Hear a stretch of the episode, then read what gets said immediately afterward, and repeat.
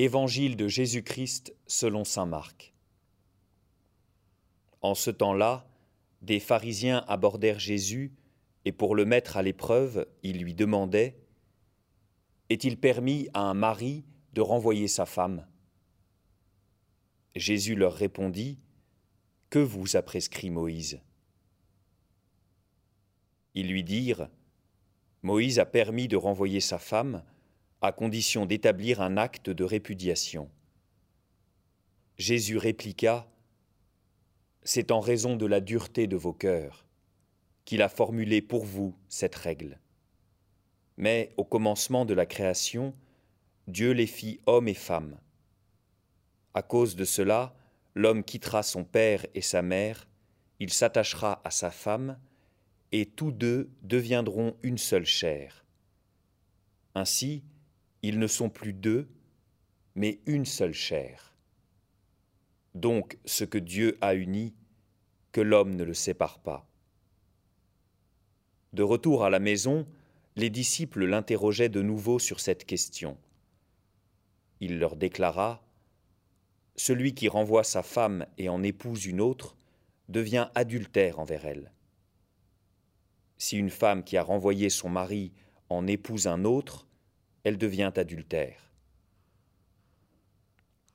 Des gens présentaient à Jésus des enfants pour qu'il pose la main sur eux. Mais les disciples les écartèrent vivement. Voyant cela, Jésus se fâcha et leur dit, Laissez les enfants venir à moi. Ne les empêchez pas, car le royaume de Dieu est à ceux qui leur ressemblent. Amen, je vous le dis. Celui qui n'accueille pas le royaume de Dieu à la manière d'un enfant n'y entrera pas. Il les embrassait et les bénissait en leur imposant les mains.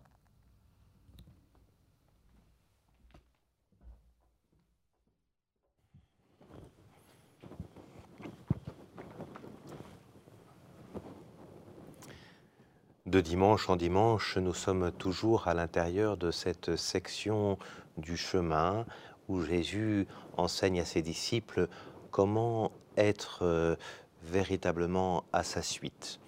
Il se trouve que euh, nous sommes euh, aujourd'hui dans le cadre familial. Jésus est interrogé sur la question de la relation de l'époux à son épouse, d'une part, avec la question de la répudiation, et puis la question des enfants euh, que l'on veut empêcher d'approcher Jésus.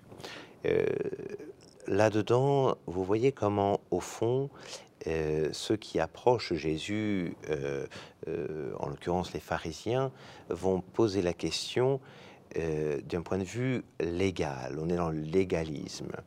Est-il permis de Question qui est tellement souvent posée à l'intérieur même de la religion, où on a trop souvent une, une relation à Dieu qui est très euh, juridique, légaliste. Qu'est-ce qu'il est permis de faire? Qu'est-ce qu'il est bien de faire? Pas bien? Euh, euh, Qu'est-ce qu'on qu'est-ce qu'on peut faire? Et d'ailleurs, c'est tellement vrai à l'intérieur, enfin dans l'Église et chez les chrétiens, que bien souvent, ceux qui nous regardent de l'extérieur voient les chrétiens comme enfermés dans une sorte de carcan moral, voire moralisateur.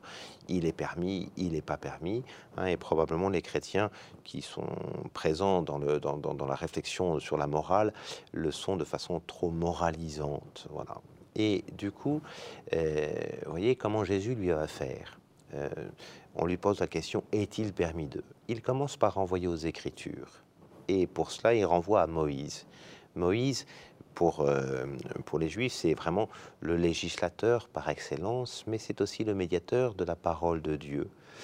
Et il va dire qu'est-ce que Moïse vous a dit hein? Donc il renvoie à ce qu'on appelle la Torah, les cinq premiers livres de la Bible.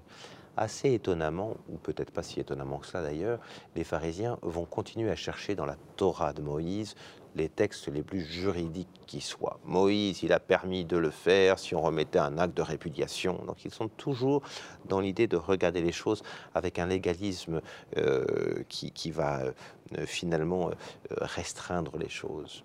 Et ils ont oublié que quand on regarde la Torah de Moïse, on doit commencer par le début de la Torah de Moïse, c'est-à-dire par la Genèse. Hein, dans la tradition juive, vraiment, Moïse est celui qui a écrit l'ensemble de la Torah. Et au début de la Genèse, et c'est ce que dit Jésus d'ailleurs hein, de façon assez, euh, assez forte, il dit attention, n'allez pas regarder dans les textes juridiques, regardez plutôt dans les textes narratifs. Hein, euh, au commencement de la création, reprenons les choses les plus fondamentales. N'allons pas chercher dans les règles Commençons par regarder quel est le dessein de Dieu sur l'homme et la femme au commencement. Et quand on sait au commencement, c'est même au principe des choses. Qu'est-ce que Dieu a dans la tête quand il forme l'homme et la femme? Et eh bien au commencement, Dieu les fit hommes et femmes. Et donc Jésus est en train de citer euh, le chapitre 1 et le chapitre 2 de la Genèse.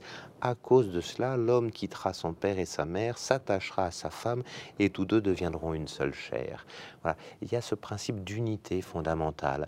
Euh, c'est pas d'abord euh, un homme doit pas rester avec sa femme parce que c'est écrit mais parce que c'est parce que c'est bon, parce que c'est le c'est le c'est le cœur de ce pourquoi il est fait.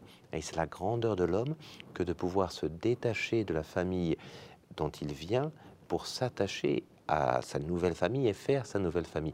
Alors, euh, se détacher, non pas au sens affectif ou, ou, historique du terme, il ne s'agit pas d'être mal avec la génération qui précède, simplement, c'est la grandeur de l'homme de pouvoir vraiment poser un vrai oui qui est le oui du sacrement, qui deviendra le oui du sacrement du mariage.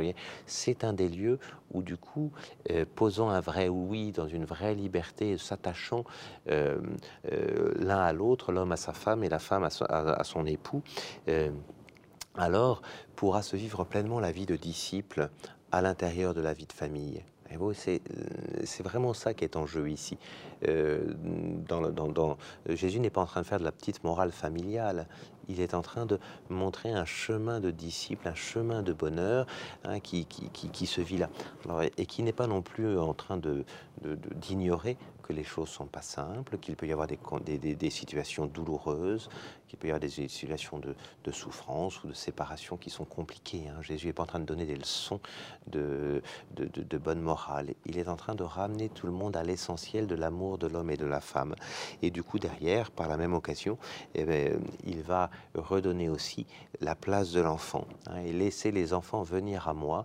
Les enfants aussi peuvent être disciples et ceux dès les petits enfants, hein, ne, ne les empêchez pas. Il y a toujours cette, notion de dire ah, bah, tant qu'ils sont enfants, ça les regarde pas. Non, là aussi, l'enfant peut être disciple. Voilà comment être mieux disciple à l'intérieur de la vie familiale.